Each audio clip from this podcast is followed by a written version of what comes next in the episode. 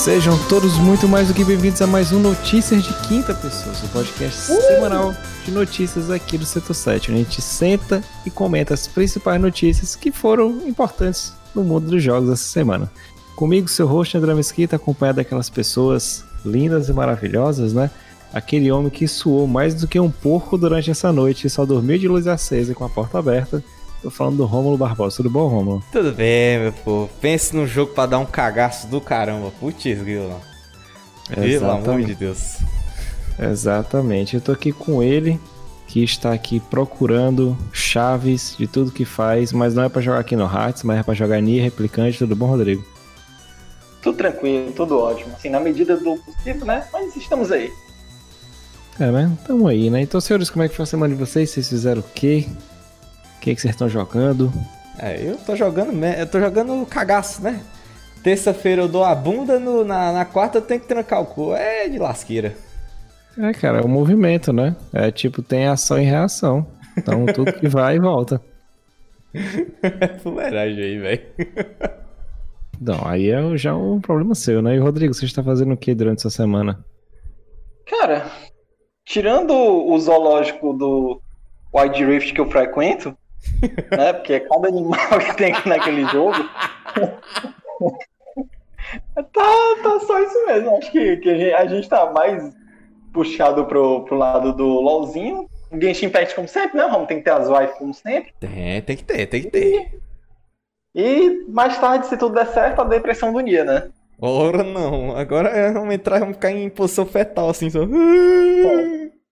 Também, é claro. É isso aí. Mas, senhores, vamos comentar aqui as notícias bonitinhas que aconteceram no mundo dos joguinhos lá, né? Simbora. Bora. Eita.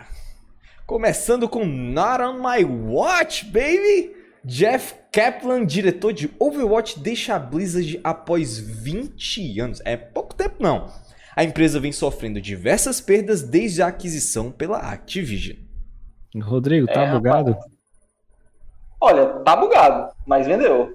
A CD Projekt Red mostra um gráfico que detalha vendas de Cyberpunk em 2022. Recordes de The Witcher 3, cara. Nossa, cara. Isso é impressionante, velho. Mas tudo bem. E planos para o segundo semestre. Exatamente. E a gente diga, eu só digo uma coisa para você, me obrigue, me obrigue, John Garfin? Diretor de Days Gone, ex-diretor de Days Gone e outros jogos lá como Siphon Filter, Black Mirror e outros, o John Garvey, ele afirma que se você quer realmente apoiar os devs, você deve comprar o jogo com preço cheio. É, tá certo. Não, né? faz, né? Não faz com o Monster Hunter. Não, eu, eu apoio do Monster Hunter, eu apoio. Eu sei disso. Mas, mas, mas vamos, vamos, entrar sobre esse detalhezinho lá na frente, né? A gente fala sobre isso melhor, porque tem, tem umas tem umas nuances aí para dizer sobre é. esse apoio. V vamos começar aqui falando sobre quem não apoia o desenvolvedor, né? Vamos começar primeiramente falando sobre essa saída repentina, mas meio que já pedra cantada, já que quase todo mundo do time original da Blizzard, antes da aquisição pela Activision, tá meio que saindo de uma forma inesperada ou sendo colocada para fora, né? O é Jeff que aquela galera que, que tá na, em casa e tá todo mundo lá, né? Você sabe que tá no horário da visita sair e ela ainda não saiu, mas você sabe que ela vai sair. Aí quando ela tá dizendo, não, vou pra casa, ih, já vai. Nossa, nem esperava. Não, mas pelo menos quando você sai da Blizzard, você ganha um gift card, né? É, isso é importante. Dá pra comprar, dá pra comprar uns boosts ali de, de Hearthstone, né, mano? Dá pra comprar, né? Mas assim, deixa eu explicar aqui antes de eu pedir a opinião primeiro do Rodrigo, que ele manja bastante, digo, jogou bastante, principalmente o Overwatch, mas aí depois o Romulo complementa, que é o seguinte. O Jeff, ele saiu depois de 20 anos da Blizzard, né? Ele foi o cara, principalmente agora, trabalhou em outras coisas dentro da Blizzard, mas principalmente ele era o diretor de Overwatch, e a gente tá na iminência de sair um Overwatch 2. A gente sabe que o Overwatch foi um jogo que saiu em 2016, foi aclamado, foi um jogo do ano, saca? Ele, ele meio que quebrou a internet, não, não só pela questão de jogabilidade, mas foi um dos markets mais bem feitos que eu tinha visto até mais ou menos aquela época. Depois disso foi o Cyberpunk que vendeu que são uma porra do melhor marketing do mundo, jogo ruim. Mas isso, isso mostra que é, são diversos problemas que estão acontecendo dentro da Blizzard devido à aquisição da Activision. Isso aí vai de, de visão de empresários querendo capar como a galera pensava antigamente. Falta de transparência, censura de alguma forma, todas as coisas que não aconteciam que não, e que eram totalmente o contrário da Blizzard. A marca registrada dela era conversar e mostrar transparências com os fãs. Segundo o próprio o Kaplan, ele diz que isso não vai afetar o desenvolvimento do Overwatch 2, que tá aí a ponto de sair, né? Mas eu queria saber de Rodrigo. Mais uma saída da Blizzard, a gente noticiou aqui ainda uns 3, 4 semanas atrás que ela demitiu pessoas a rodo e teve a pachorra de dar um gift card, né? Tipo assim, tu sai da empresa, tu sai brigado com a pessoa, mas todo mês tu tem que ir lá pegar alguma coisa. O que que tu acha que isso vai impactar não somente na questão do Overwatch, porque ele pode dizer que não impacta, mas, mas vai, a gente sabe que vai impactar. Sim, sim. Mas também no do que, que a galera vai ver a Blizzard. Tipo assim, ela não vai ser mais a Blizzard que a gente viu pela nossa idade há 20, 15, 10 anos atrás. Ou tu acha que isso aí é, é uma forma da Activision? Não, cara vamos tentar botar um, um, um novo patamar para essa empresa daqui para frente. Cara, o, o, lance da Blizzard é que eu, eu acho que a maioria das pessoas que estão nos produtos de longa data dela é mais pela aquela famosa, cara, já tô aqui há tanto tempo, é, é difícil de sair. É tipo World of Warcraft. Aquilo ali é uma coisa da qual muita gente. É o único jogo que ela joga, o único MMO que ela joga e tudo mais. Mas é claro o quanto que a divisão é, da Activision Blizzard, né, fez coisas que fizeram com que a Blizzard fosse caindo, fosse entrando em decadência, obviamente, com o tempo. A gente sabe que, como tu mesmo disse, há uns 15, 20 anos, há muito tempo, a Blizzard era um sinal de jogos impecáveis, sabe? Ela chegava e disse, olha, a gente vai lançar tal marca e vai lançar tal jogo quando ele estiver pronto. Não tinha aquela coisa, ah, não, mas vai demorar 4, 5 anos, não. Quando estiver pronto, a gente lança. Não tem essa coisa. E as pessoas tinham muita confiança nisso, porque ela veio com muitas franquias que naquele tempo eram gigantescas, sabe? O próprio Diablo, quando teve o anúncio do Diablo 3, todo, eu lembro de, cara, ir aqui pro shopping ver o lançamento do Diablo 3, sabe? O cara lançando. É, tipo, é, teve na, na Saraiva aqui de Fortaleza, teve um, o lançamento oficial pela Blizzard do Diablo 3. Então, Inclusive, nós parada... fizemos o lançamento da Diablo.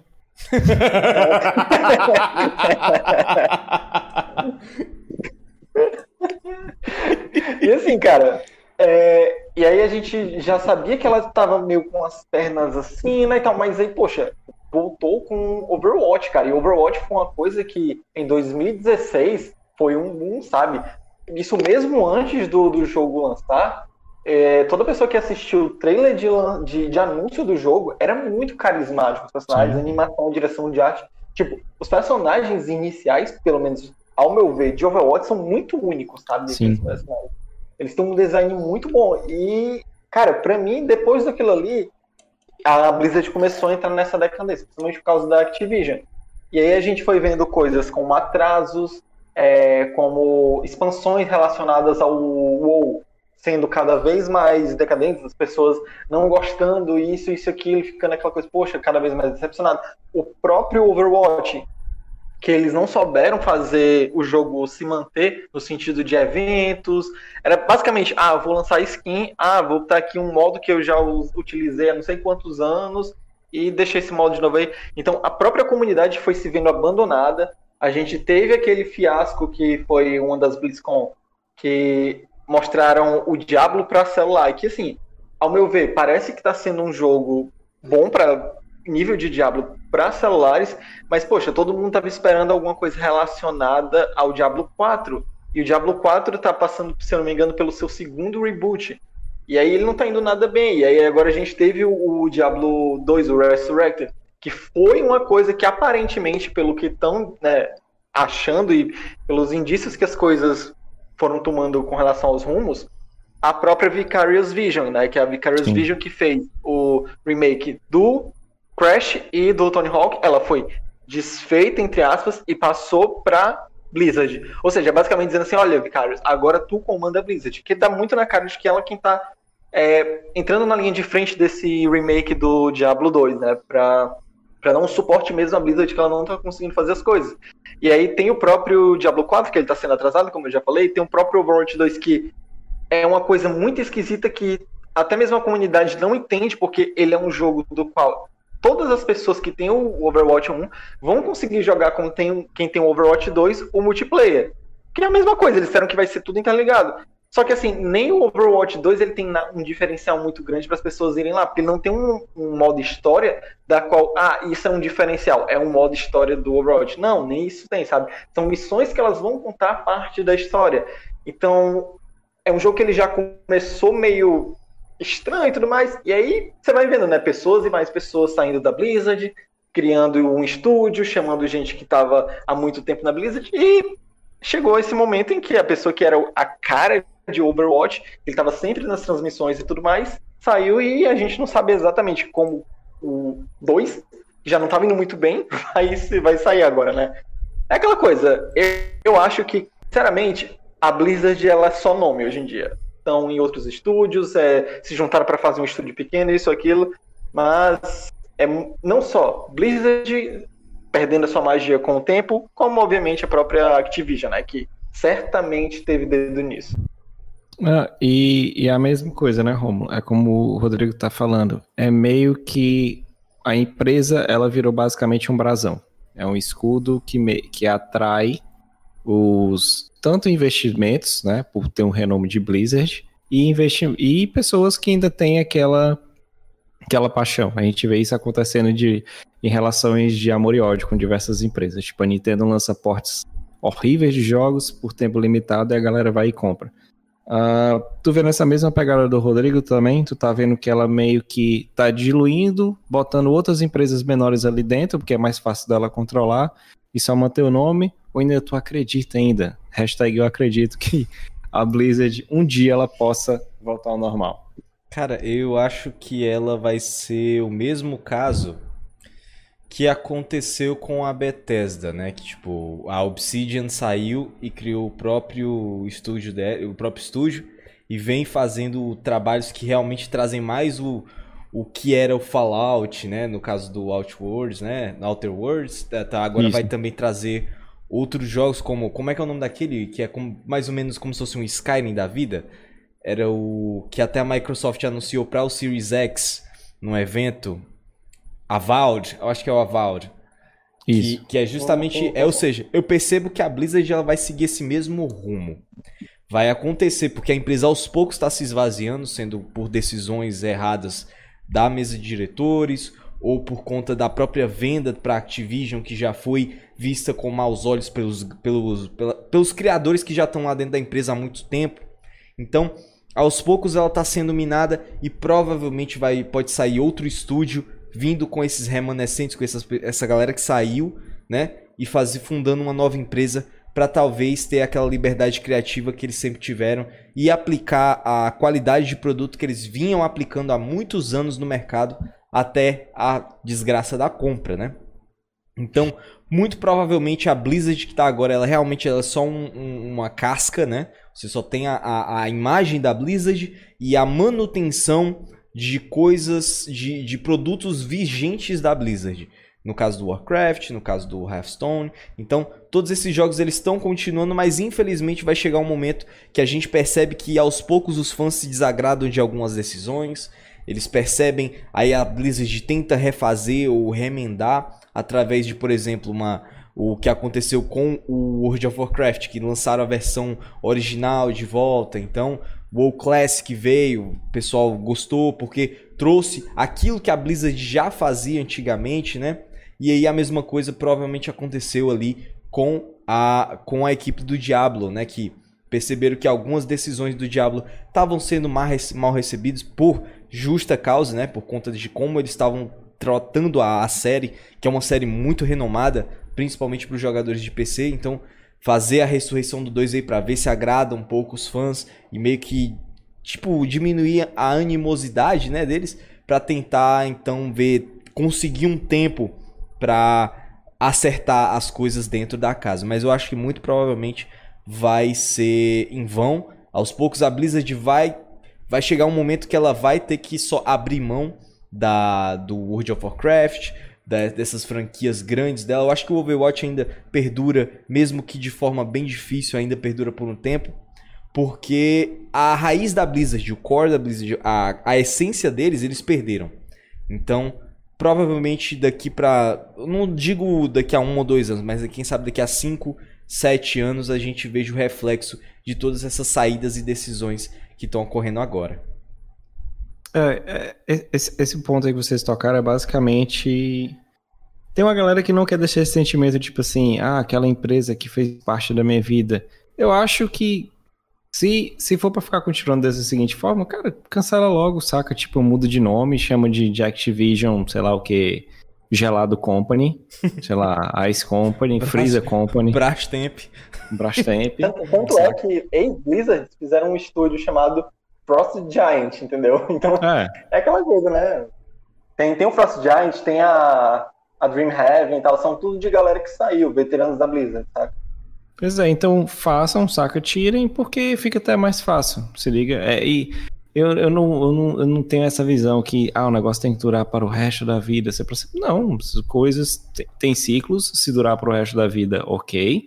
Né? Se você conseguir ludibriar até as regras de propriedade intelectual, como a Disney faz, é ok para você, bacana. Uhum. Mas, mas chega um momento, saca? Teve começo, meio e fim. Acho que a Brisa foi muito revolucionária e é um ponto que as pessoas têm que entender tem empresas que foram e definiram o mercado de jogos por, por etapas, saca? Ela não precisa redefinir todo o tempo. O que a Nintendo faz com jogabilidade, aí já é absurdo, que ela consegue inovar no gameplay dos seus jogos, mas a importância que ela tem de, tipo assim, de ser o topo do mercado, a galera tá sempre falando, a não ser que seja por franquias, diferente do que foi da época do, do SNES e do NES, saca? Que era tipo, era dominação total.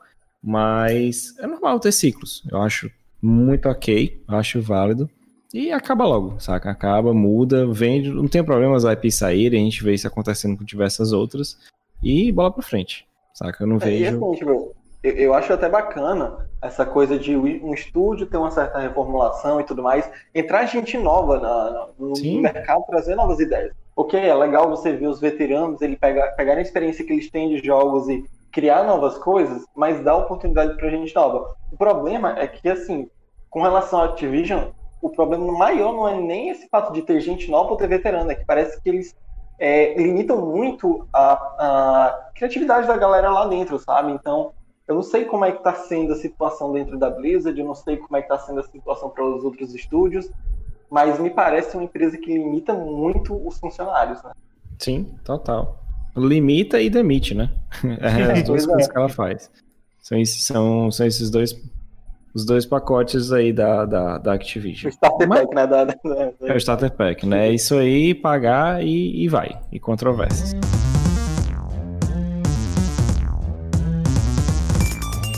Mas, falando em controvérsias, a gente teve um jogo que basicamente definiu e, e colocou no dicionário o que é problema, né? O que é que é decepção, o que é que não deve ser feito por jogos de videogames. Eu tô falando de Cyberpunk 2077. Hoje, durante, acho que logo no início da manhã, a CD Projekt Red mostrou dois gráficos sobre as vendas dos seus jogos mais icônicos. A gente está falando de The Witcher 3, lançado em 2015, inclusive um ano antes de Overwatch e foi o jogo do ano, daquele ano, né, ganhou lá a TGA. E Cyberpunk 2077 foi lançado no ano passado. O que é interessantíssimo é que ela mostrou a quantidade de vendas somente no ano passado, tá? E o gráfico ele funciona da seguinte forma: ele vendeu mais de 13 milhões de cópias, exato, foi 13 milhões e 700 mil cópias no total, sendo a fatia de 56% PC barra Stadia, eu acredito que seja 55% do Stadia e 1% para PCs, eu acho, já que a melhor versão de Cyberpunk 2077 está no Stadia, está nas nuvens, né? 28% foi para PlayStation 4 e 17% foi vendido para Xbox One. E aí vai outro ponto. Vendeu 28% para PlayStation, mesmo sabendo que o jogo foi removido e está mais de 110, 120 dias, sei lá quanto tempo já foi removido da PSN. Saca? Então é uma fatia gorda, principalmente quando a gente fala para console. E The Witcher 3, ele chegou à marca de 30 milhões de cópias. A empresa ela afirmou até quase agora, antes da gente entrar na gravação, saiu um report da IGN falando que eles foi um grande erro o que aconteceu. Mentira, jura, né? Você tá lúcido para falar um negócio desse. E que a essas atualizações, as versões de, da nova geração, PS5 e Xbox Series X e S também, de The Witcher e Cyberpunk, chegam no segundo uh, semestre. Romulo, eu queria saber de Oi. você, que é um discípulo de, de Marco Gives. Você é um rapaz que olha no espelho e fala, yes, baby. Cara, é, é, é impressionante que a gente estava falando do, do, do, marketing, de como é que as coisas devem ser feitas e tal. O Cyberpunk é um exemplo positivo e negativo ao mesmo tempo. Ele é um exemplo positivo de marketing, que eu acho que todo jogo deveria aprender com ele. Todo jogo, quem desenvolve jogo, o Caramba 4, é, é uma forma de vender. Não só jogo, quem trabalha com produto. É, é interessante entender todo aquele marketing. Ele foi abraçando diversos pontos em diversos locais. E também The Witch, né? Tu acha que tem alguma forma deles se. Eu acho que tem forma de redimirem, porque o tamanho deles, eu acho que eles são bem maiores que a galera do No Man's Sky. Mas tu, como é que tu vê a CD Projekt Red daqui para frente? É apostar todas as fichas no The Witcher, no The Witcher 4. Cara, vou precisar desse jogo, vamos jogar tudo aqui, já é o que já tá bem estabelecido, ou eles vão tentar um jeito, um dia, provar que Cyberpunk era para ter sido o melhor jogo de todos os tempos. Vão tentar fazer update atrás de update, consertar tudo. Rapaz, é... essa é uma boa pergunta. Eu acho que no caso da próxima aposta deles é um The Witcher, porque eles têm que utilizar dessa fanbase que é muito fiel deles, principalmente porque é, vamos ter a segunda temporada da, da Netflix, então a fama do The Witch está crescendo muito mais agora do que já tinha antes. Então, além de você ter a fronte do jogo, que é consagrado, que tem uma das melhores, é, tipo, tem um dos melhores, é, não é jogabilidades, mas vamos dizer que um sistema de jogo muito bom para um RPG ocidental.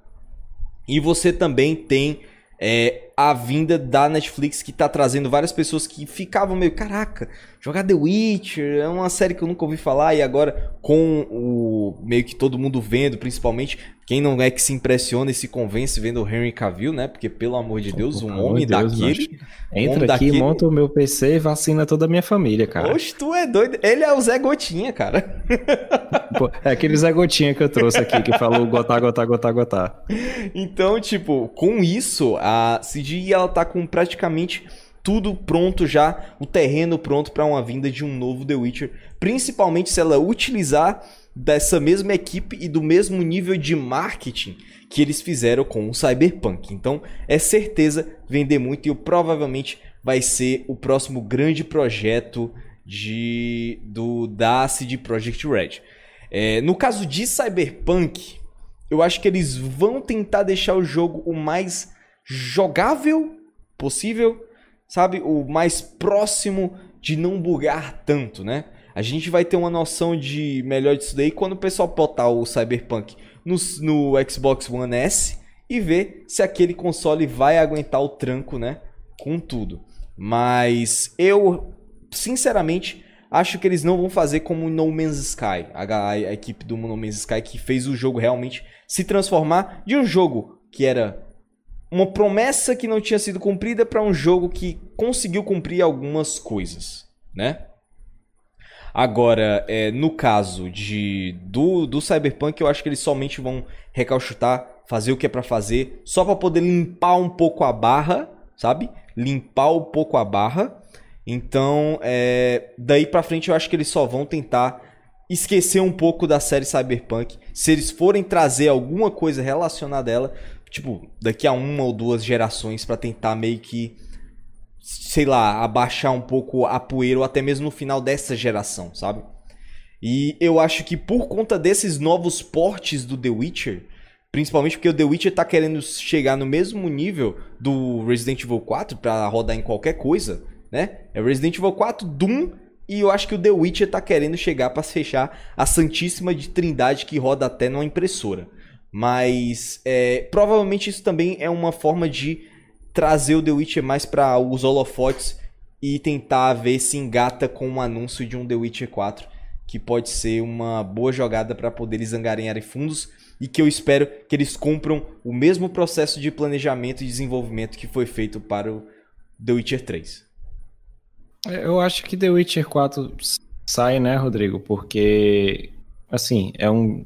É a vender. É, um, é uma, é, eu acho que as pessoas principalmente os fãs da CD Projekt Red, a gente estava mencionando sobre a Blizzard até agora, por fato dela ser uma empresa entre as suas mais nova, e a galera já viu o trabalho que ela foi fazendo ao longo do tempo, da questão dela não ligar tanto para a questão da pirataria, trazer alguns jogos e tal. Ah, acho que a galera ainda confia da, da aquela esperança, tipo assim, ela pode continuar fazendo os updates no Cyberpunk, toda vez que ela fizer vai gerar conteúdo na internet, a gente tem que parar para pensar nesse ponto. Mas a galera espera um The Witch. Eu tava até vendo uns gráficos, acho que foi até o Colucci que, que publicou, que tava as vendas do The Witch, foi caindo, aí teve a série, aí subiu de novo, né? O, o homem apareceu, né? Pelo amor de Deus. Então, o salvador. Todo mundo. Ah, tu acha como é que ela vai fazer essa estratégia? Vai ser The Witcher, focar, fazer alguns spin-offs da vida e tentar fazer uma nova IP? Ou tu acha que ela vai, vai ficar naquele portinho seguro? Então, se fosse para jogar no seguro, seria um famoso The Witcher 4 mesmo. Pra todo Sim. mundo, nossa, olha só, The Witcher, porque é inegável o quanto o Witcher 3 ele explodiu. A gente tinha noção de como o Witcher tinha uma certa fama por causa de livros, por causa de dois jogos, mas o Witcher 3 foi realmente uma grande explosão, até porque ele foi lançado no mesmo ano que é, começaram a sair jogos gigantes para a geração passada, né, PS4, mas acho que foi o mesmo ano do próprio Metal Gear Solid. Foi o ano do Metal Gear, do Just... Foi o ano do mundo aberto, cara. Aquele é, foi o ano do, do, mundo aberto, então, tipo, teve muito jogo gigante e tal. E The Witcher se destacou, se destacou, né, por causa disso. Uhum. Mas o, o que a gente tem que ver é que a CD Projekt, ela tá sendo muita empresa de um jogo só, então a gente até falou sobre é, alguns podcasts atrás. Que elas estavam abrindo novos estúdios e tal, e a gente não sabe se seria para produzir novos jogos, se é para suporte, não, não tem como ter muita noção ainda. Mas eles precisam de um IP deles em si. Por mais que o Cyberpunk seja uma coisa mais original, ainda é baseado em uma coisa que existe, que é o RPG e tudo mais, né? Mas eles uhum. precisam das próprias IPs para não ficar sempre no The Witch, The Witch, The Witch e tendo só uma, um IP que é uma propriedade intelectual que não foi nem criada por eles em si. Mas assim, cara, é, eu fico um tanto surpreendido do quanto o, o Cyberpunk ainda tá vendendo. Eu quero muito ver como é que vai ser em questão de o quanto que ele vendeu durante esse ano, quanto que. Até porque ele tá, sabe, baixando muito de preço. Você vê que os, os você compra dois pão da, da Panevita e ganha um, um, um Cyberpunk, né, de presente. é impressionante, cara. É, cara, eu vi, eu vi, eu acho que era 37 pontos, velho. Eu nem lembro quando é que dava, mas tava muito barato a versão do cara, PS4. O, o, o, o Lins tá aqui no. tá aqui no, no chat. Aí eu lembro que. A gente tava até lá no grupo da semana de jogo, não tava eu, Rodrigo, galera. Até deixar o dos meninos lá do podcast e a galera falando, poxa, tá caro, tá caro. Aí o povo do Coelho falou, porra, fiz a pré-ordem do jogo, cara. E tipo assim, eu não, eu não culpo porque tinha, tinha um hype, tinha, tinha a expectativa, né, em cima do jogo. Eu uhum. tinha zero, porque eu sou uma pessoa sem alma, então vocês veem quando eu jogo o jogo Survival Horror aqui, eu rio do, do que tá acontecendo. Ah, Ele não tem coração. Mas, é, mas assim, eu não, eu não culpo, saca? Eu culpo o fato do fato do fato do fator, o fato dos jogos serem muito caros, né? Então assim, 200 conto para um jogo, velho, não vale não. A gente coça aqui os, os, os bolsos um pouquinho porque a gente precisa para fazer produção de conteúdo, mas nada demais. Mas assim, tá, tá muito barato.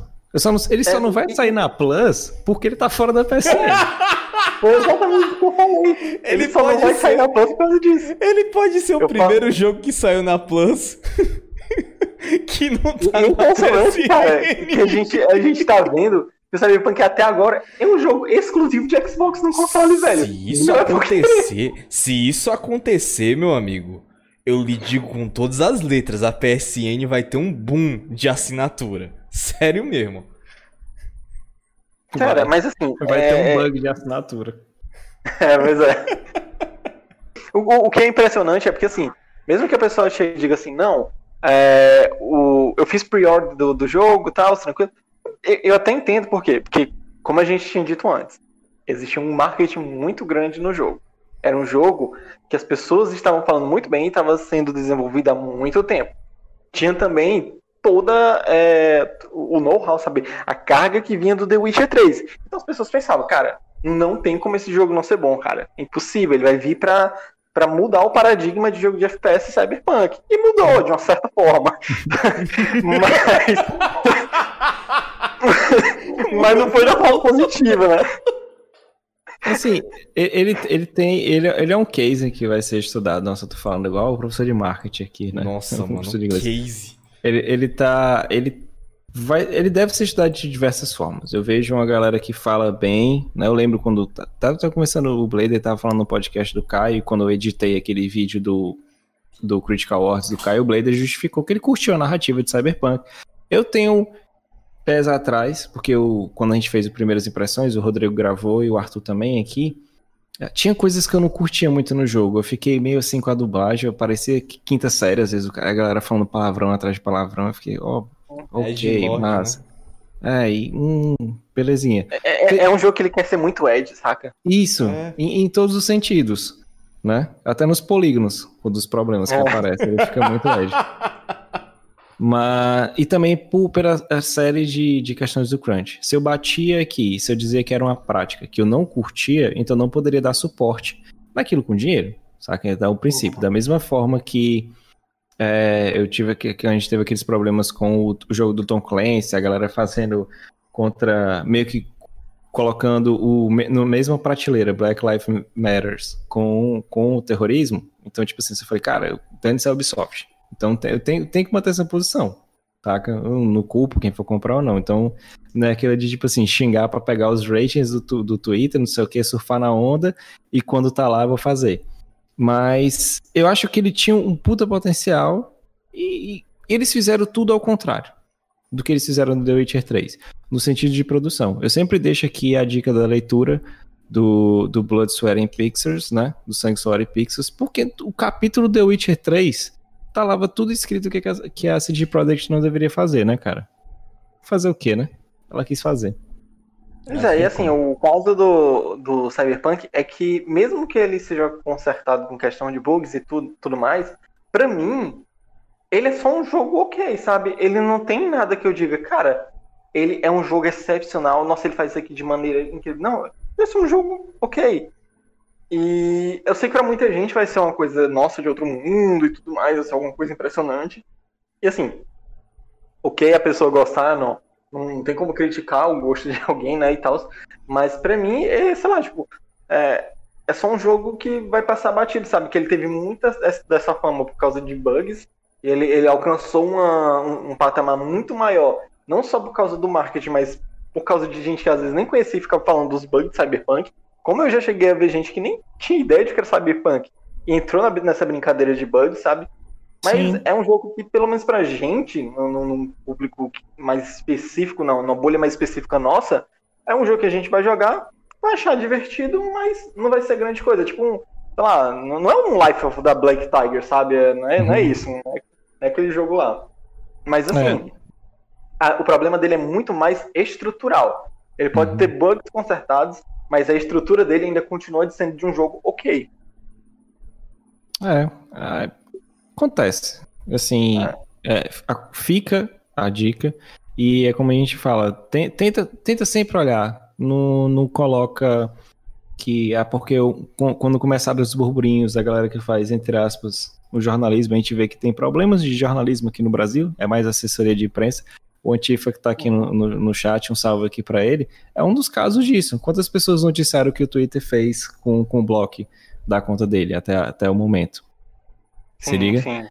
Uh, então, quando surgiu aqueles primeiros rumores, a galera tem, tem que ficar atrás. A gente ficou noticiando direto. Eu lembro que até o Caveira falava, pô, tô assistindo vocês igual um jornal, porque todo dia é um vídeo do Romulo do André falando do, do jogo. Então a gente tava tentando passar o máximo de informação possível. E uhum. isso casa até com a próxima notícia que a gente vai puxar é beleza, os desenvolvedores grandes eles estão sempre, sempre atrás, sempre atrás de, de, não digo dos grandes, mas com essa indústria, tipo, quer a nota, quer não sei o que, quer alguma outra coisa, mas não dão suporte para quem está desenvolvendo os jogos de, um, de outra forma. A gente tem diversos jogos brasileiros, eu joguei em lives aqui o Case, maravilhoso, o Kazer, né? Que é o vento que o, que o Lins me corrigiu. Come teu fígado. Ele fica. E o Rodrigo é da japonesa aqui também, tá? Ele me mata. é. E assim, tem suporte, a gente tem jogos bons, saca? Tanto aqui quanto lá fora, que, que dava para ter esse aporte. Então, É muito chato quando a gente vê sempre isso acontecendo. Do remake do The Last of Us, foi a mesma coisa. A galera foi no do remake do The Last of Us, mas o foco, o ponto da matéria era a forma como a Sony estava fazendo com os, os, os, pequenas, as pequenas empresas que trabalham com jogos. E é exatamente isso que a gente vai falar nesse exato momento. É, que é a e, e, e, assim, eu até entendo quando, quando as pessoas querem pegar esses cliques, os sites maiores, porque, querendo ou não, eles querem chamar a atenção para o site deles, né? Mas para o grande público é ok, mas para a gente que está olhando a indústria mais a fundo, é só uma maneira pobre de trazer gente pro, pro seu canal, ou então até mesmo pro seu site, ou seja, pro, pro que for, porque, cara, o, o, grosso da matéria, a parte interessante, era muito mais o como a indústria que a gente vai falar agora, né, uhum. né, do, com relação a, a Days Gone e outras coisas, é, é, é, uma matéria, obviamente, né, ela tinha alguns problemas estruturais algumas coisas, mas, poxa, era muito mais sobre a indústria em si do que sobre um remake. Isso aí, cara, tipo, ok, né? Só vai chamar a atenção de uma pessoa aqui ali tal, que é, nossa, The Last of Us, The Last of Us é grande, mas pra gente mesmo é uma coisa de. É um, é um, é um tipo de jornalismo pobre, sabe? É, assessoria, né? Então, é, em breve é aí eu vou. Isso. Em breve aguarda no nosso feed que vai ter um episódio especial falando sobre isso aí. Eita, saca?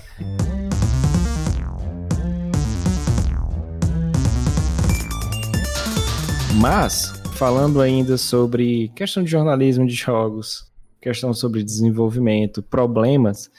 Ah, essa semana rolou uma entrevista, né, que podcast ele está em pauta, então muita gente consegue fazer podcast a qualquer igual esse aqui que a gente está fazendo, e dependendo do seu alcance e do seu nível de penetração na indústria, você consegue chamar alguns nomes.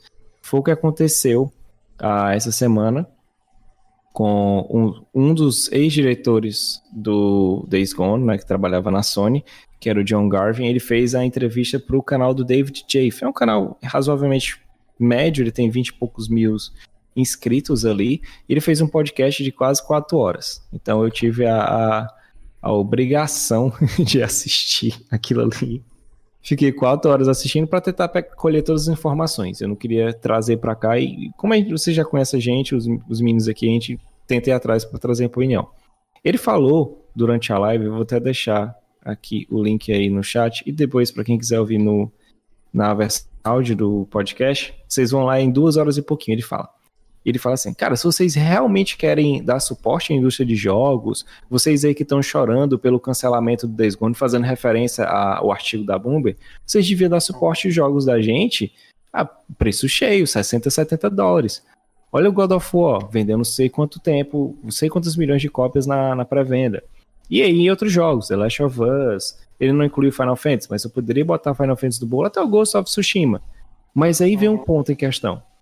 Ele tentou comparar um jogo de uma franquia que estava surgindo, beleza que Ghost of Tsushima estava surgindo também. Mas a gente tinha outros fatores que seria a pandemia, as pessoas estavam em casa jogando. E ele chega e coloca isso. E um dos argumentos do entrevistador foi ok. Eu, eu teria sido um pouco mais ácido. Ele falou assim, cara, mas você não acha que movimentos como o da PlayStation Plus, que você traz um jogo de graça, as pessoas começam a comentar sobre aquele jogo, as pessoas começam a ver como hit, isso não é bom? Saca? Ele citou um exemplo que eu não sabia. Ele falou do Austin Powers. Quando saiu no cinema, foi um flop. Depois que a galera começou a adquirir com DVDs e VHS, na época do primeiro, a galera viu, porra, tem potencial nisso aqui. Vamos lançar uhum. o segundo. E o segundo foi o recorde, e assim vai. Também tem isso. É impossível você consumir tudo naquela hora. Days Gone tá na frente porque ele tá no, ele tava sobre um guarda-chuva de uma empresa que estava vendendo, vendeu mais de 100 milhões de consoles. É uma indústria que estava vindo por jogos exclusivos, jogos exclusivos, jogos exclusivos. Mas é aí que tá, né, Rodrigo? Às vezes tem visões de pessoas que estão enfornadas há tanto tempo nessa indústria que os caras acham que, tipo assim, porque meu, meu jogo não vendeu tanto, ah, tu quer reclamar agora, mas tu não me deu suporte na época. Tá, mas qual foi o suporte que ele deu também? Saca? Foi um jogo ruim porque eu desinstalei com um minuto. Na hora que aquele caba subiu na moto, eu falei, cara, eu não quero jogar esse jogo com, com mais um personagem aqui hum, com a barba meio, meio serrilhada, cabelo grande lutando contra zumbi, saca? Eu, eu nem liguei mais pra história. O que é que tu tira dessa, dessa questão aí, Rodrigo. Qual é a tua opinião sobre essa, essa entrevista dele e também como é que a gente leva isso para a indústria dos jogos no geral? Tá, vamos lá. É, primeiro que, ok, eu entendo em partes quando a pessoa diz, ah, se você quer apoiar, você compra Day One. E tudo bem, se você realmente quer apoiar a empresa, não tem problema de você comprar no, no Day One, comprar um lançamento. Mas é porque, assim, ele fala mais ou menos uma coisa de do tipo, ah, se vocês são realmente fãs, vocês deveriam comprar o jogo no lançamento, assim, sabe, Day One, fazer pre-order ou coisas assim do tipo. Só que assim, você não tem como ser fã de Days Gone porque não existia Days Gone. Sabe? Não tem como você ser fã daquilo ali. Você primeiro precisa jogar aquilo ali para quando sair um segundo você dizer, pô, gostei muito do primeiro Days Gone. Vou querer comprar o 2 aqui no, no lançamento, sabe? Na, na pre-order. E a gente estava até é, brincando, né, falando com relação ao Romulo lá no, no começo do, do podcast, ah, ele comprou o Monster Hunter lançamento. Poxa, é uma coisa que, como a gente já vem falando, é uma franquia que ele gosta, ele quer jogar, ele tá apoiando os desenvolvedores com isso. É o que a gente faz com as franquias que a gente gosta. E, poxa, tudo ok, tá tudo ok. Mas isso não significa que, cara, a gente tem que sair comprando qualquer coisa day one. Day one. E teve esse exemplo mesmo da Plus, né, que tu disse que, poxa, coisas cresceram absurdamente. A gente viu o próprio Rocket League. Foi adquirida Sim. a empresa pela Epic, né, agora. O que foi um boom, cara. Depois que ele saiu na PlayStation Plus, esse jogo cresceu muito, coisa que poderia não ter acontecido. O mesmo com o Fall Guys. E quando eu olho para Days Gone, tu mesmo disse que não aguentou muito tempo, a mesma coisa foi para mim, sabe? Eu, inclusive hoje, tava falando com uma pessoa dizendo, cara, eu não recomendo Days Gone, porque para mim ele é um jogo que eu não comprei a ideia do personagem, não comprei as motivações, eu não comprei aquele universo, ele me parece algo muito genérico e sem graça. E eu já vi gente que ficou, nossa, extremamente apaixonada pelo jogo. E eu torno a dizer, eu não quero falar mal do gosto de alguém ou dizer, nossa, você tá errado em gostar de Days Gone. Mas para mim ele é simplesmente um jogo genérico, ele não tem uma cara de um jogo que eu vá pegar e me interessar, principalmente pelo personagem, sabe? Ele, quando a gente tava falando mais dessa coisa de querer ser muito, muito Ed e tudo mais, né? Ele é um personagem que ele. Sabe, todos os personagens dela eles querem ser muito fodas, querem ser muito malvados, eles querem. Sabe, é, é, é uma coisa tão sem graça, eu não, eu não, eu não vejo o mínimo traço de humanidade naqueles personagens. Mesmo que você veja um, um, um jogo como The Last of Us, onde está todo mundo ali no mundo fudido, existe uma humanidade naqueles personagens, existe uma personalidade tudo mais naquilo ali, que eu não vejo em momento algum em Days Gone. E assim, é, ele falou se que, que o jogo, ah, não, você tem que apoiar e tudo mais para vender bem. E, poxa, como mesmo foi dito na, na reportagem lá do Bloomberg, né, pelo Jason Schreier, cara, se somar todos os jogos da Band Studios até hoje em vendas, o Days Gone vendeu mais. E só Sim. os dois primeiros Rival Filters foram mais de 3 milhões. Então, tipo cara, assim, ele se, vendeu. Se eu não me engano, se eu não me engano, eu acho que ele vendeu até mais que Death Stranding, se eu não estou enganado, saca? Assim, não foi um fracasso de vendas. O que pode ter sido fracasso é a recepção, entre aspas, do público. E que o Rodrigo é, e fala. Também de... tem o, o, a questão de, de tempo de desenvolvimento. Foram sete anos sendo, sendo desenvolvidos. Teve essa mesma coisa que tu acabou de falar, recepção do público, sabe? Ele não é uma franquia que chegou no gosto do público como um The Last of Us chegou. Isso, e é como o Rodrigo falou, né? né tipo assim, não, eu não indico esse jogo. Tem jogos que eu amo, mas eu não indico, saca? Eu gosto bastante de Death Strange. Foi um jogo que eu joguei ele na época que eu tava sem jogar muito videogame e tal, tinha parado, tava sobrecarga de trabalho. Curti, foi até antes da pandemia, fez mais sentido depois. Mas assim, eu não recomendo. Eu não recomendo para todo tipo de pessoa, porque não é um jogo que você deve ser recomendado. Então tem muito dessas questões. Tipo, Tu compra o Monster Hunter, mas é porque tu já conhece a, a, franquia, tu já sabe o que que vão te entregar. Por exemplo, quando é que o jogo foi lançado e quantas horas tu já tem de jogo, Romo? Pronto, ó. O Monster Hunter foi lançado dia 26 de abril. 26, não, 26 de março. Eu já tô com 88 horas. 88 horas de jogo, acho. Mais ou menos isso. Mas é como tu falou, cara. É, às vezes o pessoal fala, ah, você tem que comprar o jogo com preço cheio. Só que a questão é, eu nunca conheço, por exemplo, se fosse no caso do Days Gone, eu compraria? Não. Por quê? Eu não gosto de jogo de zumbi, assim, em tese, né? Aqueles genéricosões eu não gosto. É, mundo aberto já meio que perdeu um pouco a graça para mim. Tem que ser um jogo muito bom para poder me trazer para mundo aberto. E eu não curti os personagens, eu não curti a história, o enredo, eu não curti o que foi me vendido, saca? O que eles mostraram nos trailers não me, não me cativou. Então por que que eu vou comprar um jogo desse, né? De 250, quase 300 reais, dependendo da versão que você está pegando, só porque tem que apoiar. Cara, eu, vou, eu joguei, eu joguei também o Days Gone, assim, tipo, eu peguei ele quando ele saiu na, na, na Collection, né? A gente sempre tem uhum. aquele amiguinho que dá pra ajudazinho, obrigado. Beijão, Caio. que arranjou aí pra gente, mas eu joguei e foi como tu falou, cara. Eu botei o controle na mão, comecei a jogar, entrei na moto, não sei o que. Cara, isso não, é, isso não vai ser pra mim, cara. Isso não vai ser pra mim. E infelizmente, é, eu, eu faço pré-venda? Faço, mas somente de jogos que eu sei que a empresa tem um histórico de trazer para mim um jogo que não tem bugs, que normalmente tem um conteúdo que vale cada centavo que eu tô pagando, que eu sei que na, no desenvolvimento geral da empresa eu não vejo que a galera tá se matando para fazer o jogo. Então são vários fatores que me fazem levar a comprar um jogo de pré-venda. Eu comprei o Ghost of Tsushima de pré-venda. Aí você, pô, mas por que, que você comprou o Ghost mas não comprou o, o, o, o Days Gone? Porque é simples. O Ghost of Tsushima me mostrou nos trailers algo que eu queria, que eu gostei pra caramba, que eu amo o cenário japonês feudal, entendeu? Então, se eu gostei disso, vi os, eles mostraram o jogo rodando, eles me mostraram, ó, fizemos aqui uma, uma vamos lá, uma direct, um, um, um, um evento só para mostrar para você como você consegue é, jogar várias formas o mesmo jogo. Você tem uma ambientação. Os caras me mostraram o jogo vai vir com dublagem japonês, apesar de que não teve o lip sync, que eu fiquei, pô, como assim, mano? Jogo, um jogo Nossa. no Japão que tem dublagem japonês, que tem o meu Zorão falando e não tem um lip sync, velho. Mas beleza, nós releva. É, tem vários modos. O cara, o jogo ele era um single player e me trouxe um modo multiplayer.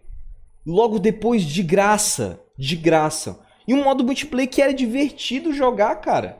Eu joguei, eu me Oxe, diverti totalmente de graça. De graça, de graça. Então, o que que aconteceu?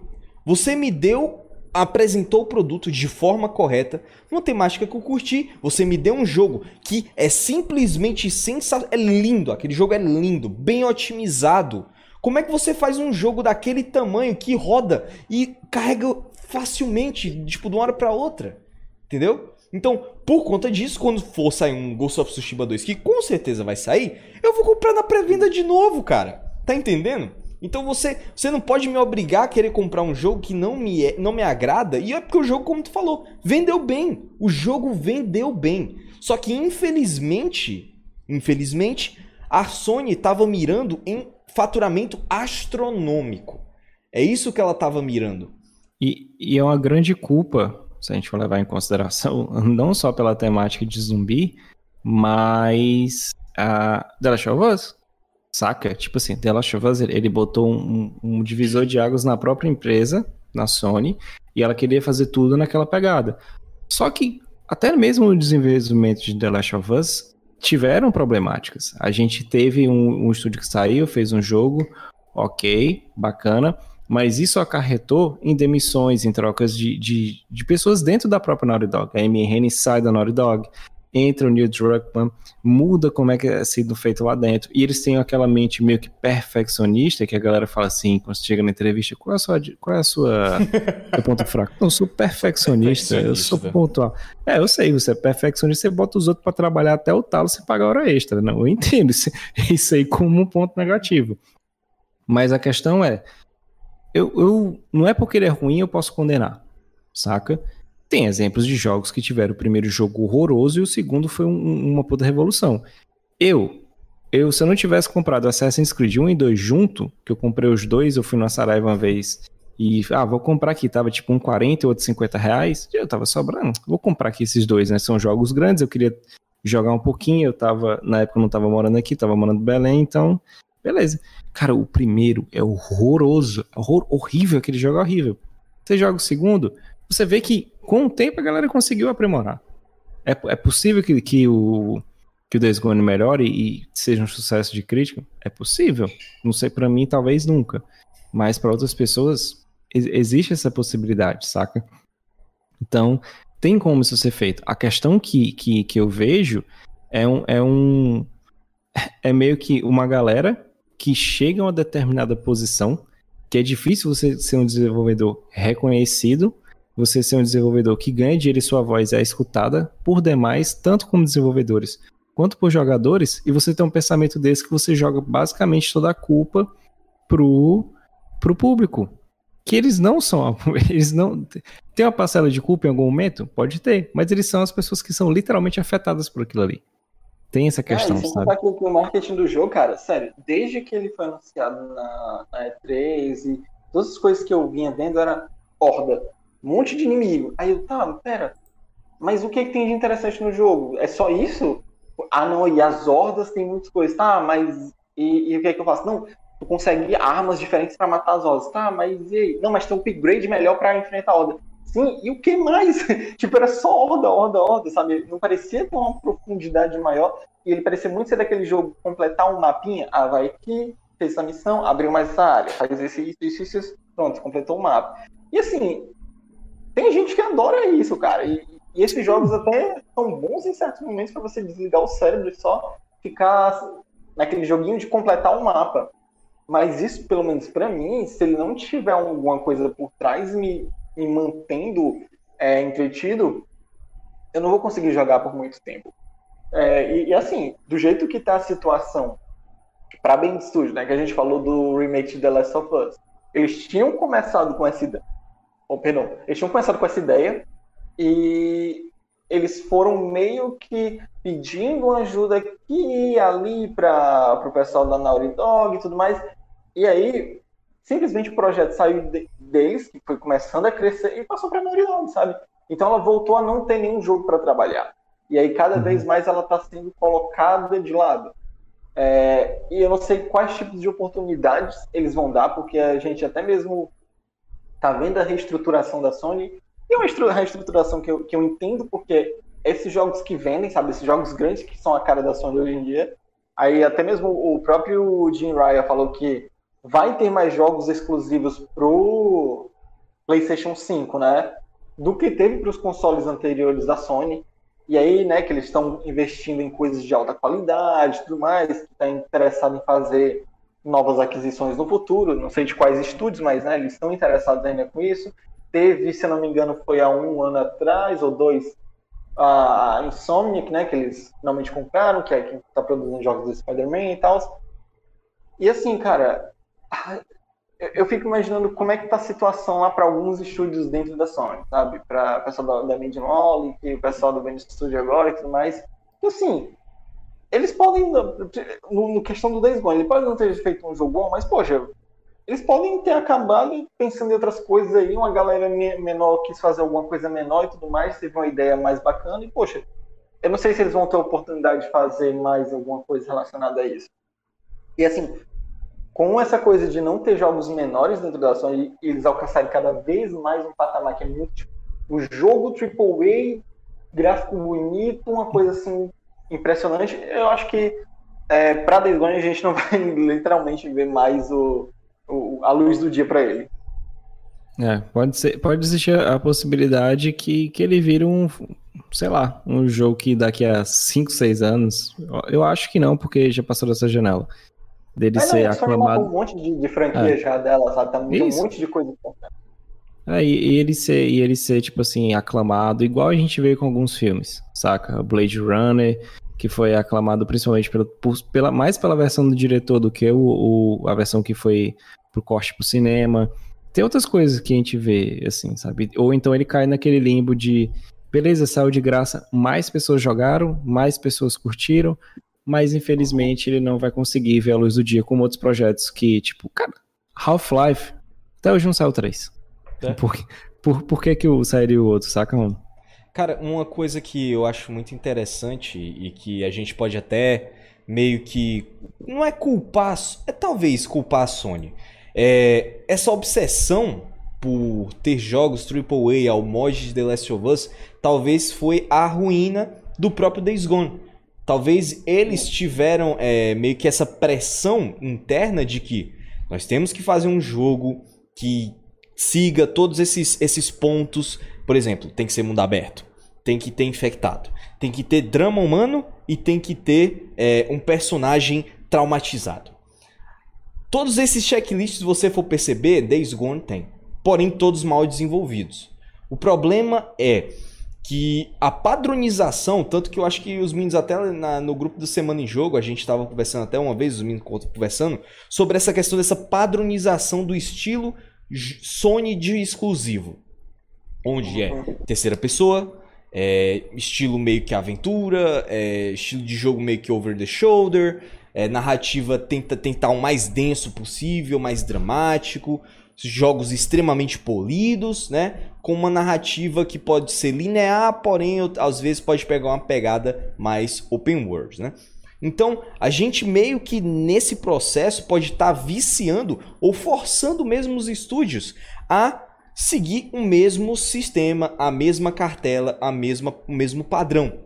E infelizmente isso está matando, como a gente tem percebido muito dentro desses últimos relatos, que a criatividade de estúdios menores, de ideias diferentes de estúdios menores, estão sendo cortadas, estão sendo podadas, porque isso aqui não vai gerar os meus 10 milhões de unidades vendidas no primeiro e não tá mês. errado, né, a Sony, porque tipo, é o que tá vendendo, né, pra ela. Pois é, a empresa ela vai ter uma visão de empresa, cara. Ela vai estar tá, tipo, eu quero ganhar meu dinheiro, eu quero garantir minha renda, entendeu? Só que, infelizmente, esse tipo de comportamento leva a muitos estúdios seguirem o mesmo padrão e saírem jogos medíocres com muita frequência. Não é medíocre de ser ruim, é medíocre de estar tá lá na média. Mediano, é, entendeu? É, tipo, para o grande público e tudo mais, ok, mas assim, é, e a gente entende isso, mas é, a, a, gente vê isso como uma forma, sabe, é, é uma forma de triste de criatividade, sabe, sendo acabada. É, hum. é hum. limitar muito do estúdio. Tanto é que, ó, vou, vou, falar uma coisa pra vocês. Teve uma postagem na, na PlayStation Brasil essa semana, PlayStation Brasil do Twitter, tá? Aí, ó, vou aqui falar para vocês o que é que tem. Tem uma imagem e aí, fã de PlayStation, Starter Pack. Sempre espera os exclusivos. Aí tem os exclusivos The Last of Us e Ghost of Tsushima. Um controle jogando e outro carregado. Todo mês espera pelos jogos da PlayStation Plus. É um fã da Naughty Dog. Tipo, olha isso. A Naughty Dog é a cara da PlayStation, cara, hoje em dia. Tipo, qual o estúdio queridinho da PlayStation? É a Naughty Dog, porque ela tá fazendo jogos que são a cara da, da, da, PlayStation, sabe? São aquelas coisas muito grandes, cinematográficas e tudo mais. E a gente veio vendo isso dos Uncharted e do próprio The Last of Us, que hoje em dia, provavelmente, do, ao lado do, do God of War, é a maior propriedade intelectual que a gente tem dentro da, da PlayStation, né? Sim. Então, não é errado você ver essa visão que a gente está tendo do Jim Ryan, da galera lá, de querer sabe? Ah, não, vamos cortar esses estúdios aqui, vamos jogar isso aqui para cá, vamos só lançar jogo gigante, vamos fazer aquela coisa que atrai o público. Não é errado, como o mesmo falou, uma visão de empresa, mas é uma maneira pobre pra gente, é uma maneira que você tá, tá limitando a, a criatividade. Isso tira muito do que a gente gosta algumas vezes. E a gente é... não é um público geral, né? E sabe o que é mais irônico de tudo? Hum. É que a empresa que é mais tóxica em questão de é, coisas, é, métodos é, horríveis para com o consumidor, é que está dando chance para estúdios menores fazerem grandes jogos, que é a EA. O EA Originals já liberou jogos que são fantásticos. Então, infelizmente, a gente tem que ficar à espera de que outras empresas criem projetos de jogos, vamos botar várias aspas nisso, indies, porque eles têm um aporte, eles têm uma segurança financeira, todo o financiamento tudo direitinho. Então, é, vamos ter que esperar essas empresas fazerem, é, criarem tipos de programas para que jogos diferentes, jogos mais criativos, estilos de gameplays diferentes venham para as nossas mãos. E infelizmente, é como a gente falou nas últimas semanas, que a PlayStation está perdendo a essência dela que vinha do Japão, que todos os jogos estão ficando extremamente europeus. E hoje, por exemplo, vai lançar é, é, muita é muito pouco RPG, cara, que tá lançando hoje em dia, aqueles RPGs grandes, por exemplo, só um Final Fantasy consegue se manter. Um Dragon Quest, ou seja, as grandes franquias é que ainda conseguem, né, quebrar esse, esse estereótipo de jogos ocidentais para poder se manter no mercado, mas infelizmente a gente vê que a padronização vai chegar uma hora ou outra e quem sabe até os próprios japoneses vão tentar seguir essa padronização para poder vencer, vender, né? Sim, então, mais... o único estúdio deles lá que, que eles estão dando as caras, assim, conseguindo no Japão, é a galera da Asobi, que é o que fez hum. o Astrobot e o Astro Playroom. É o único que ainda está se mantendo. É, porque o próprio, iconicamente, o Japão Studios está morrendo, está cometendo um araquiri, é. né? Forçado. É. Mas o, o, que, o que é mais interessante, né? Já que a gente fala que essa parte de, de concorrer, de procurar inovação, isso aí traz. É, o capital gera inovação, a gente está vendo que é um padrão. Foi igual uma foto que eu vi esses dias assim no Twitter falando: ah, era, era em inglês, é Capitalism means innovation. Aí tinha uma foto de um monte de, de SVU, essas, essas utilitárias esportivo. Cara, não muda nada. Não muda nada, saca? É o mesmo padrão. Te vendem um cosmético diferente, mas é um padrão. Tá que a gente fala isso aqui por, por gostar de, de jogar, então, pelo fato de a gente jogar tanto e analisar tanto o jogo, a gente vê, hum, não, não faz essas coisas todas. Quando a gente joga um, algum outro jogo, a gente consegue perceber nuances que a gente viu em outros jogos, e às vezes é só uma copia e cola, como o Rodrigo falou. Uhum. Tentaram beber tanto da fonte de zumbi de alguma coisa que fizeram um jogo genérico de horda. Enquanto você tem jogos de zumbi como o Resident Evil 2 Remake, o próprio Resident Evil 1 Remake, uh, tem o jogo do The Walking Dead, tem jogos que. Uh, The Last of Us, primeiro, né, o segundo também, se você quiser. Tem essa temática, tem esse universo, mas é, é, é assim, tá ali. Ele não é o ponto principal. Mas a partir do momento que você vê hordas e hordas, parece que o principal é destruir e sair correndo daquilo ali. O, o plot que ele tentou criar, o universo que ele tentou criar, ficou meio que fundido, se diluiu no meio da, daquela perdição. Basicamente isso, né? É, e assim, né? Mais uma vez, não, a gente não tá criticando quem gosta desse tipo de jogo, se é seu jogo favorito. Tudo é. bem e tal, mas é que, tipo, na nossa visão é uma maneira pobre, isso. sabe, de, de se criar alguma coisa. É, ele tá só pegando alguma coisa que, que faz muito sucesso e tá tentando colocar uma história emocional, sendo que ele não consegue criar nenhum personagem é, carismático para fazer com que aquela história emocionante que ele tá querendo contar tenha efeito nas pessoas, sabe? Então, é, é assim. Uh, para mim, é uma, é uma, é, tem uma grande diferença de, de The Last of Us. É, é um abismo de, de, diferença em relação a como os personagens são tratados. E, obviamente, também tem gente que não gosta de The Last of Us. E eu super entendo essas pessoas que não gostam. Mas uhum. eu acho que o Days Gone é uma maneira muito pobre de você criar alguma coisa e tentar apresentar é, para o público, que é matar bicho, fazer coisa no mapa, e é isso. É, é isso, né? Não nos culpe, porque é nosso trabalho é xingar joguinhos também. Tá? Ah, não, se, é isso aí. Se quiser assessoria de prensa, vai igual naquela galera que fica postando, olha o que eu recebi, olha o que não sei o que, olha o mimo que me mandaram, aqui a gente não recebe não, cara. Eu reclamo tá do meu jogo favorito, não reclamar dos outros. Pois é, né? Então, Senhores, é isso. Acabamos é aqui isso. bonitinho, né? Rômulo, dá Oi. aqueles recadinhos antes da gente se despedir aqui. Rapaz, amanhã, meu povo, nós vamos ter a sexta-feira da loucura que a gente sempre tem, né? Toda sexta-feira. Os mangás, Rodrigo, vai ter One Piece. É, rapaz, aí sim, aí, aí, é uma semana feliz. Sem... uma semana feliz. Semana que significa algo pra gente. É, é essa maravilha. Vamos ter One Piece, vamos ter Boku no Hero, e vamos ter Jujutsu Kaisen. Isso tudo de mangá que a gente vai ter as leituras e análises. E de noite tenho aí, eu acho que era pra ter a sexta-feira do capeta, mas estão dizendo que é a sexta-feira do coma, né? Porque o cara dá um sono tão grande que uhum. o negócio é... é... complicado. É culpa de vocês que escolheram a porra desse jogo pra jogar, mas vamos lá, né? Temos aí Fatal Frame de noite para poder. Eu acho que o André vai ter que do, duplicar a dose de energético porque ele não tá aguentando não, tô, de sono. Tô, eu, eu, quase cometi um assalto no. Eu tava, fui buscar minha esposa no terminal e vi o cara da, fazendo as entregas da Coca-Cola e tinha um pack de monstro. Eu falei, cara, nem se eu tomar um desse, eu consigo zerar esse jogo amanhã. Porque, caramba. É, já já vai virar fatal sono, né? Não, já é virou. O, já virou fatal sono. É a thumb de amanhã, justamente, fatal é sono. Fatal sono. Fora isso também, amanhã eu não sei como é que vai ser isso, vamos ver como é que vai dar direitinho.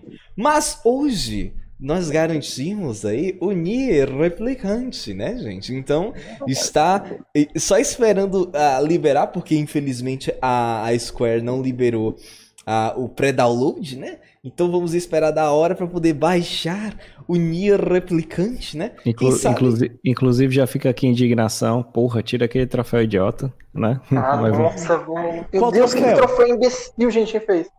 Ah, eu contato. Eu não vou falar, eu não vou falar pra ti, eu não vou falar pra ti. Porque quando eu pegar eu tenho que é, ter a experiência. Não, não, não, não, não. Não, não, é experiência é um zero. Entre, entre, entre aspas do jogo, entendeu? Ah.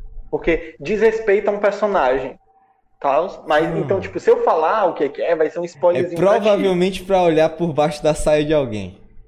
É, mas isso é de uma forma não muito, não muito, não, não, é, não é legal com o tipo de personagem que tá sendo tá tentando é. fazer, saca? Entendi. É, que vai, vai quebrar um pouco. Entendi. Eu não vou falar o que é pra, justamente, né, pra, pra não, não estragar o, o jogo pra ti.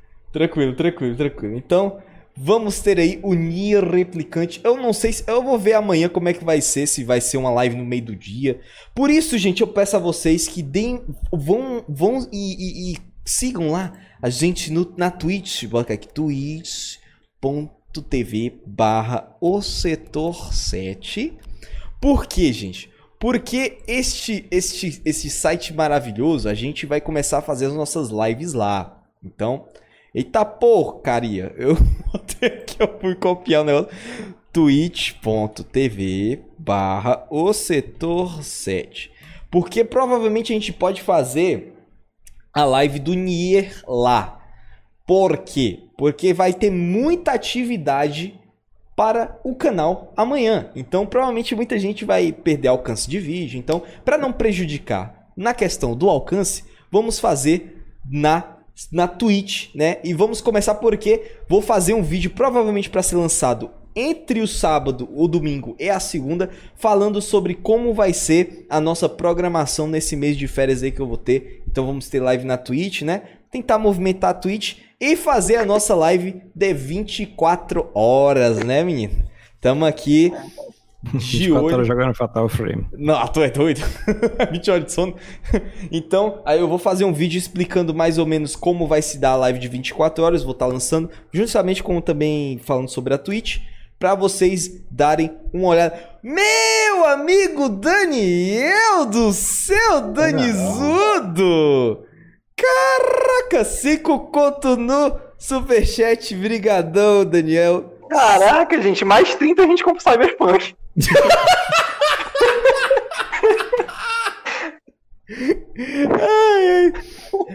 Então, olha, ó, melhor canal de games do Brasil. Força no Fatal Frame, André. Mas se quiser desistir, tudo bem. Desistir só da vida, mas os boletos chegam, tá foda. Mas não desisto não, só esse dia de Project Red tá tentando com o Cyberpunk, por que, que eu vou desistir, né? Tu é doido, macho. É osso. E com isso, né? Nós temos é, a nossa live. Eu vou passar direitinho a programação para vocês. Quais jogos, se a gente vai assistir anime, se a gente vai assistir filme, o caramba, escambau, tudo que tem que ser permitido ali pela Twitch a gente vai fazer, né? Acho que é isso. Fora isso, sábado tem Boku no Hero, tem Dragon Quest. No domingo, nós temos a nossa live de Genshin e fiquem de olho na nossa aba da comunidade para saber tem, da nossa programação.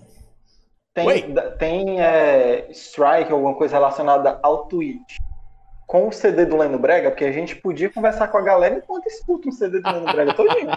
é uma boa. Fazer uma, uma, uma, uma live, a live no meio da 24 horas, abrir uma sessão de duas horas de conversa. A gente pode estrear o RNG na live de 24 horas, mano, falando merda. É, pode ser uma boa. Não, mas a gente tá fazendo isso aqui agora, né, mãe? Não, é, mas imagina. né? Mas imagina, ter uma live de duas horas, uma, um podcast de duas horas só falando coisa aleatória sem sentido, mano. É, deve ser da hora.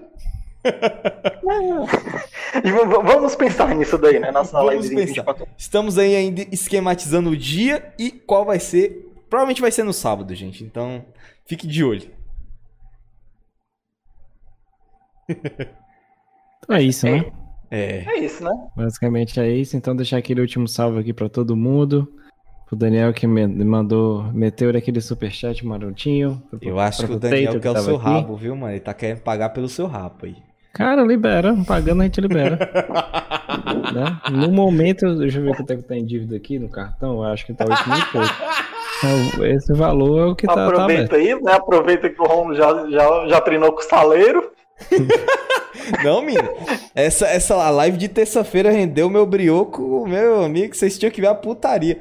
Mas, quando. É. Ó, a live tinha oito pessoas na hora do Nioh lá. De boinha, eu passando meu rage, tendo raiva. Só foi. Passando meu só rage. foi a Laila chegar na live e começou a postar o meu brioco, encheu de gente, mano. Parece que é um negócio, o povo brasileiro gosta de ver alguém com brioco em perigo. Parece que é uma coisa. Entendeu? Ou tomar no brioco, né? Vídeo eleição é isso aí. aí a galera, galera de live de LOL que fala, nossa, eu saí vivo dessa luta, eu dou o cu. Mas é isso daí, né? É isso é. daí. E está bonitinho. Agradecer. Botei também a, a, recomendação linda e marota aqui do Game Antifa, que faz um trabalho excelente lá no Holodeck Designs. Cara, muito bons podcasts lá da regra do jogo. Agradecer aqui finalmente também o, o Pablo, que está na, na, na, conta do pai dele. O, o Pablo, ele, meio que troca de mentes também, né? o Vitão tá sempre com a gente. O Alex que passou por aqui. O Walter, o Antifa, o Lins. A Potato! Ah, a Potato eu falei, a primeira Potato foi a primeira foi? que a gente falou. Claro. Não, tô ficando Potato tô, tô aqui. O Gilbão que fez um, um, pão de queijo aí, né? Tipo, ver hum? o Loures. Fez sim. Ô, o Loures já é bom, hein, mano? Manda pra cá, velho. Pô, bom demais. O Vitão aí que, que literalmente falou aqui que garantiu dizendo que ele é do Ceará, né? Porque ele falou, Daniel garantiu a merenda. Uma expressão totalmente local. Não, não, tem como. Não tem como, não sei. Garantiu então, senhor... a merenda. Então, senhores. Botei com... falando aí que sentiu importante, todos vocês, pessoas lindas que nos acompanham, são importantes. Exatamente, todos vocês. Então, amanhã, amanhã ou sábado, provavelmente sábado, versão em áudio disso daqui saindo lá no Spotify. Agradeço a todos vocês. Com o estômago forrado, terminando essa live e valeu, um abraço aí. Falouras, meu povo. Parou, camada!